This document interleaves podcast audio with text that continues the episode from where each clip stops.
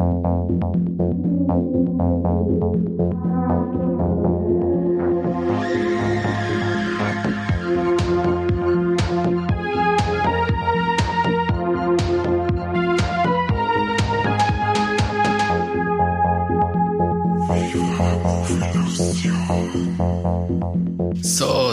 Servus und Habidere. Hier ist wieder euer Mike vom Viva la Movolution Podcast und mir macht mir jetzt den zweiten Recap vom Hardline Film Festival.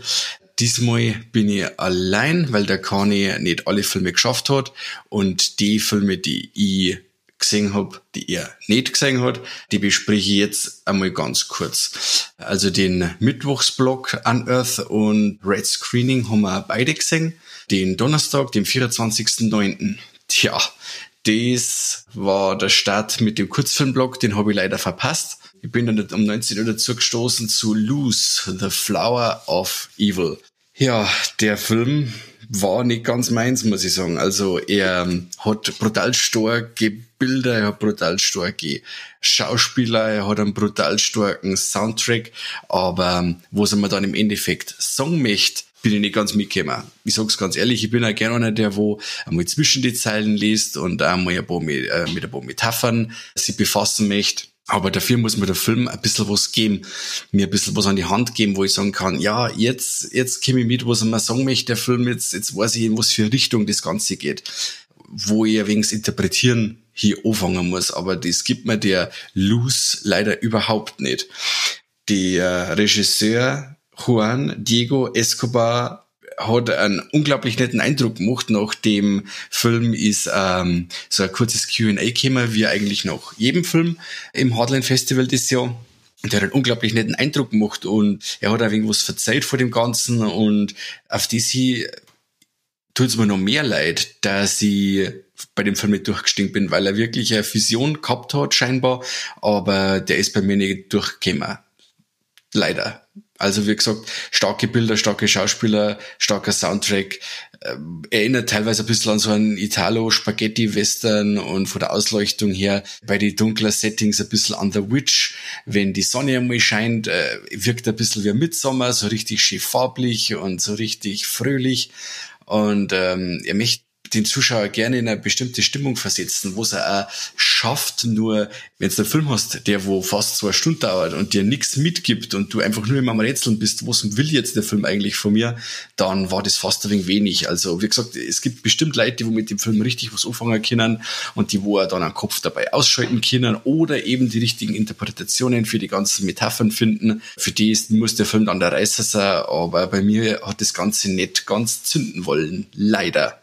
Dann um 22 Uhr der letzte Film vom Donnerstag, The Deep Ones. Das Ganze läuft sogar unter dem äh, unter der Überschrift H.P. Lovecrafts The Deep Ones und ähm, befasst sich mit den ein paar Mythen oder äh, Geschichten, die der H.P. Lovecraft geschrieben hat. Ja, ich lieb an Lovecraft und ich lieb einige die Verfilmungen wie The Resurrected oder eben Necronomicon oder eben Reanimator oder sowas in der Richtung. Aber The Deep Ones kann mit denen Filme leider nicht mithalten. Leider. Der er ist schon angekündigt worden als recht trashig, was mir eigentlich auch für mich auch kein Problem ist, wenn der Film recht trashig ist oder mit günstigen Mitteln draht worden ist.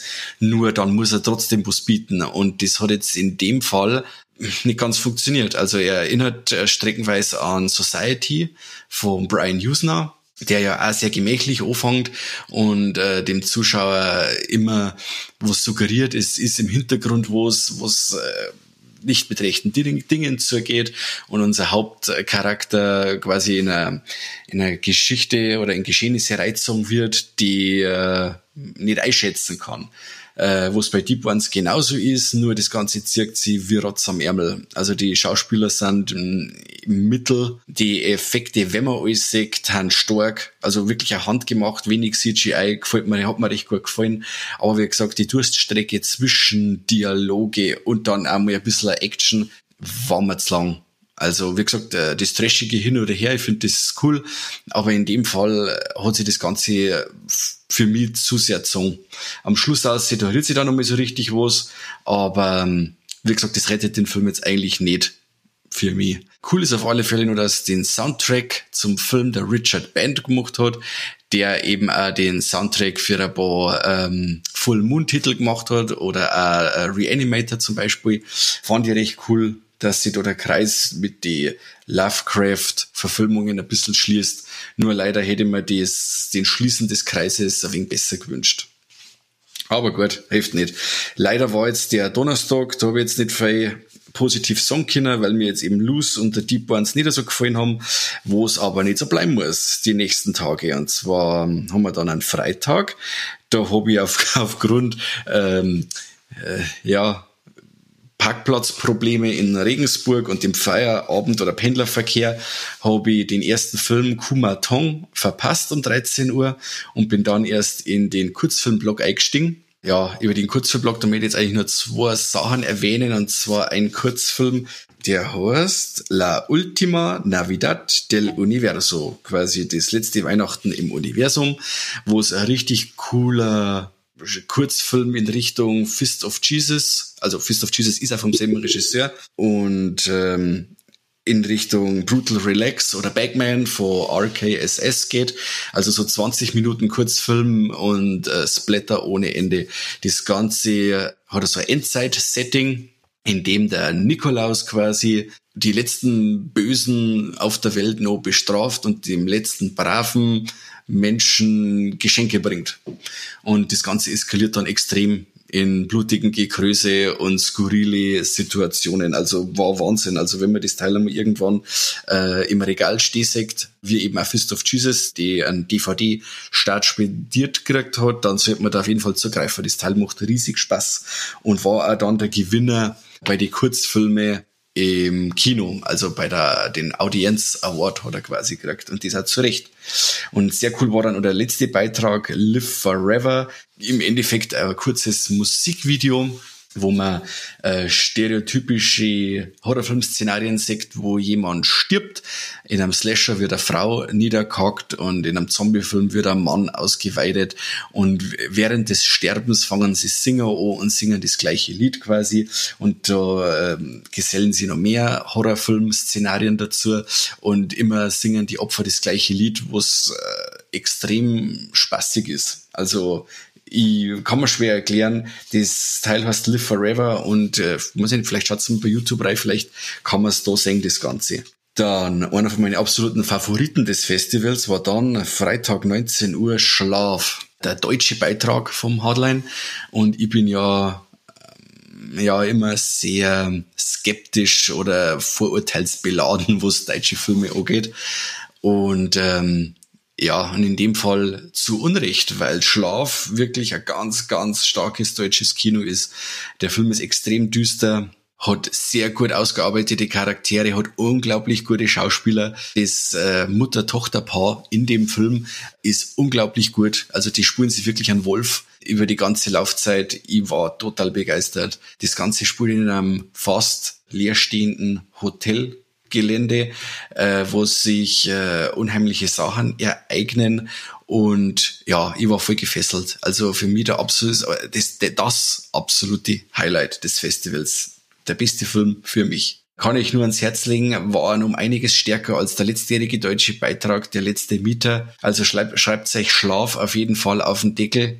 Das Teil müsst ihr euch unbedingt anschauen, wer auf so Mystery, Thriller aus Deutschland steht, sollte auf jeden Fall zuschlagen oder allgemein, wer auf Mystery Thriller steht, sollte dem Film auf jeden Fall trotz seiner deutschen Herkunft eine Chance geben, auf jeden Fall. Dann, ja, dann haben wir am Freitag um 22 Uhr For the Sake of Wishes gesehen. Vom Regisseur Gabriel Kara und Reese Evanshen. Und das Teil ist, ähm, fängt an wie ein Home Invasion Film in dem ein Mann gefoltert werden soll äh, und soll zugeben, dass er von unserem Protagonisten die Tochter misshandelt oder vergewaltigt hat. Und äh, ja, und bei dem bei den zwei bis drei Personen im Haushalt bleibt es nicht. Über die Laufzeit des Films stürmen immer wieder verschiedene Parteien des Haus und versuchen, den Insassen des Hauses den Gar auszumachen. Und das Ganze ist wie bei, ich sage jetzt, Brawl in Cell Block 19, eine richtig wüste Prügelei. Das Ganze ist nicht stark irgendwie äh, mit Martial Arts choreografiert oder was. Da gibt's einfach nur voll drauf. Da wird sie mit allerhand Gegenstände gegenseitig im Fresse geschlungen. Sei es mit einem Toilettendeckel oder mit Messern, mit Glasscherben, mit ja, alles, was es ein Haushalt hergibt, hauen sie die Leute voll in die Fresse in einer Tour. Also da, wo du sagst, ich habe oftmals an, an ähm, A Story of Ricky denken müssen, wo du sagst, ja, was kann jetzt ein menschlicher Körper eigentlich noch alles aushalten? Wie viele Messerstiche, wie viele Schläge, wie viele, ja, Verbrennungen oder was weiß ich irre. Also das Teil war wirklich ganz stark unterhaltsam, extrem blutig. Die Physis der, der, der Schauspieler und die Prügeleien waren brutal gut umgesetzt, waren brutal zum Anschauen. Also ganz starkes Highlight, hat mir sehr gut gefallen. Äh, das Einzige, wo ich so das typische zwei prügeln sie und die anderen warten rundum, bis der andere ausgenockt ist und greifen dann erst an, so quasi, was sagst, ja, äh, jetzt haben eh so viele Leute in dem Haus und in dem Raum, normalerweise könnten sie auf einmal angreifen, so ungefähr, aber das Ganze wird in Etappen abgespult und in Etappen werden die Leute verrammt, sage ich jetzt einmal, wo es aber wirklich äh, in dem Film jetzt Nebensache ist. Man muss wirklich das Hirn ausmachen. Wer auf richtig coole, blutige Schlägereien steht in dem Film, der soll ja da auf jeden Fall das Auge aufhalten oder auch zwei, weil das Teil äh, muss man sich unbedingt anschauen. Die Gewalt ist teilweise extrem selbstzweckhaft. Da wird einmal so äh, durch einen Motorradhelm ein Hammer in ein Auge geschlungen und dann rausgerissen und so eine Sachen. Also das ist wirklich sehr selbstzweckhafte Gewalt und ich bin wirklich gespannt, wenn der Film mal bei uns rauskommt, was für eine Freigabe das er dann kriegt. Ob der mit der 18er oder eben dann ein Spiel JK oder dann Uncut nur über Österreich kommt, weil das Teil ist wirklich äh, hammerhart. Von Gabriel Carrer, das ist ja alter Bekannter vom Hardline, den haben wir vor ein paar Jahren schon mal getroffen mit seinem Film Death on Scenic Drive. Der Kerl ist totaler Sympath und äh, ja, ich schaue mir immer wieder gern was vor ihm an. Gut, dann haben wir den Freitag quasi hinter uns gebracht. Der Samstag äh, überraschte mit einem Überraschungsfilm mit dem Namen Come True. Äh, über den Film sollten wir noch nicht allzu viel berichten, aber so viel einmal gesagt, er geht in die Richtung äh, Jacob's Ladder. Er hat einen super geilen Synthi-Soundtrack, hat ultra coole, düstere, klinische Bilder, sehr gute Schauspieler, allem voran die Hauptdarstellerin, unglaublich gut. Wirklich, ja, also kann ich euch nur ans Herz legen. Das Teil, äh, gut, wir hätten jetzt eigentlich auf was anderes spekuliert, gerade als Überraschungsfilm, äh, weil die Lauflänge von 105 bis 104 Minuten und ein kanadischer Film, da hätten jetzt einige eben auf ähm, Possessor getippt, den neuen Film vom Sohn von David Cronenberg. Aber ich sage jetzt einmal, Come True war auch eine sehr gute Alternative kann man nicht sagen, weil äh, uns war keine Alternative geboten, aber es war kein Reinfall. Also als Überraschungsfilm richtig cool. Mit dem hat man so überhaupt nicht gerechnet, dass es ein Film ist, der in die Richtung geht oder wie er dann zum Beispiel ausgeht. Cool, war wirklich eine ganz starke, starke Nummer. Dann kommen wir jetzt eigentlich schon zum allerletzten Film, weil Dinner in America und Sator habe ich ja mit dem Conny in unserem ersten Part schon besprochen. Deswegen haben wir jetzt bloß noch den äh, Abschlussfilm des Abschlussabends um 22 Uhr und zwar Psycho Goreman. Das Ganze ist wie Power Rangers mit, äh, ja, gut, Trash kann man jetzt fast nicht sagen, weil Power Rangers an sich sind ja schon Trash. Power Rangers goes Gore, sagen wir es so. Die ganzen Monster und Kreaturen und Aliens, die in dem Film vorkommen, sind auch mit so coole Pappmaché-Kostüme und äh, Figuren gemacht, wie es eben auch bei den Power Rangers damals der Fall war. Und die Action ist ähnlich, nur dann, wenn wirklich einmal Action ist, dann geht's richtig blutig zur Sache. Da werden schon mal Köpfe herausgerissen an die Wirbelsäulen und sowas in Richtung. Also wer so auf Fansblätter steht oder die Filme von Troma oder sowas in Richtung, der darf da auf jeden Fall ähm, einen Blick riskieren. Wo wir bei Troma sind, die der Regisseur Stephen Konstanski, Konstanski der äh, Teil von Astron 6 war, die für Troma eben auch den Father's Day gemacht haben. Den könnte man vielleicht kennen durch seinen äh, wahnsinnig coolen The Void, den ich persönlich brutal feiert. Der ist ähnlich, äh, mit einem ähnlichen Herzblut inszeniert wie Psycho Gorman, also wirklich handgemachte Effekte, ein cooler Soundtrack. Wobei, sagen wir es, bei The Void war weniger Leerlauf. Also Void war wirklich von vorn bis hinten gelungen, was man jetzt von Psycho Gorman nicht unbedingt sagen kann. Der fängt unglaublich stark an. Das ist so schade, weil der Film die, sie, sie geben sich so viel Mühe mit den ganzen Kreaturen und mit den ähm, Map-Paintings, mit den Miniaturen, mit den Stop-Motion-Animationen, aber ähm, im Endeffekt haben sie nichts zum Erzählen. Also äh, wenn Action ist und wenns Blut fließt, dann hat man, das ist ein Riesenspaß. Aber dazwischen, die Dialoge haben teilweise zu lang, also zwischen den Action-Szenen und äh, wo sie was riert, äh, haben wir zu viel Leerlauf. Also ich bin wirklich da manchmal im Kino drin gesessen und gesagt, oh, alter Schwede, das gibt's nicht. Die, die preisen den als Psycho Gorman so richtig großmundig an und dann ist fast nichts mehr mit Action und Gore in der Mitte. Und das fand ich sehr schade, weil wirklich der Anfang unglaublich stark ist, der, das Ende ist super stark, aber dazwischen hat man sich zu viel auf die Charaktere konzentriert, wobei man sagen muss, der, gerade hat man sich auf das Mädchen konzentriert in dem Film, wo es unglaublich unsympathisch ist. Also die ähm, spielt das voll super, aber es ist manchmal wirklich eine Qual, ihr zuzuschauen, weil man, weil man manchmal sagt, wow, gibt sie halt einfach mal ein gescheites Bo. Echt, also ich bin nicht für Gewalt an Kindern, äh, aber in dem Fall, was du sagst, ja, einmal ja drum schein hätte ich nicht geschaut so ungefähr.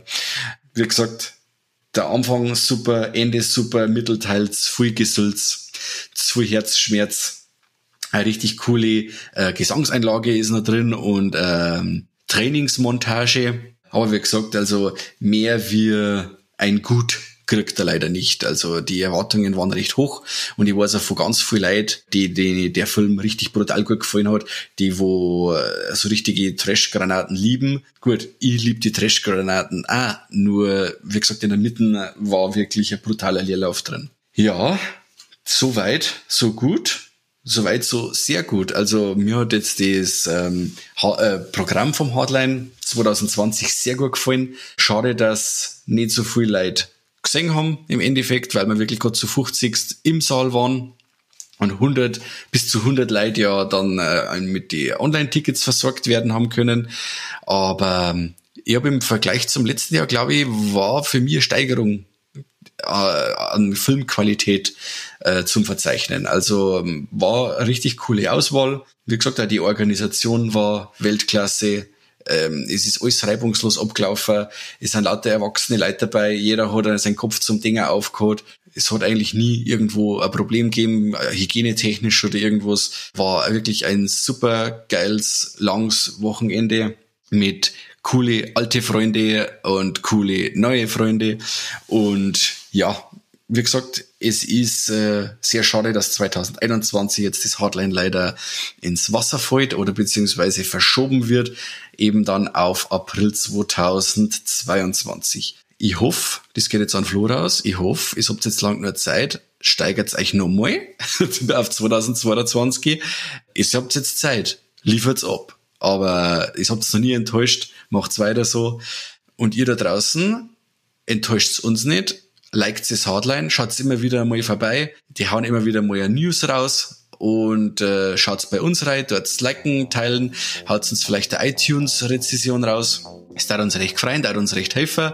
Und wie gesagt, das könnt sich immer nur unser Logo tätowieren lassen. Fotos bitte dann an uns und macht es gut. Bis zum nächsten Mal. Dann wieder mit Verstärkung von Daniel und oder Corby, aber heute habe ich das einmal doch gesungen. Ich hoffe, ich habe euch nicht stark langweilt. Bis zum nächsten Mal. Servus und habe die Ehre.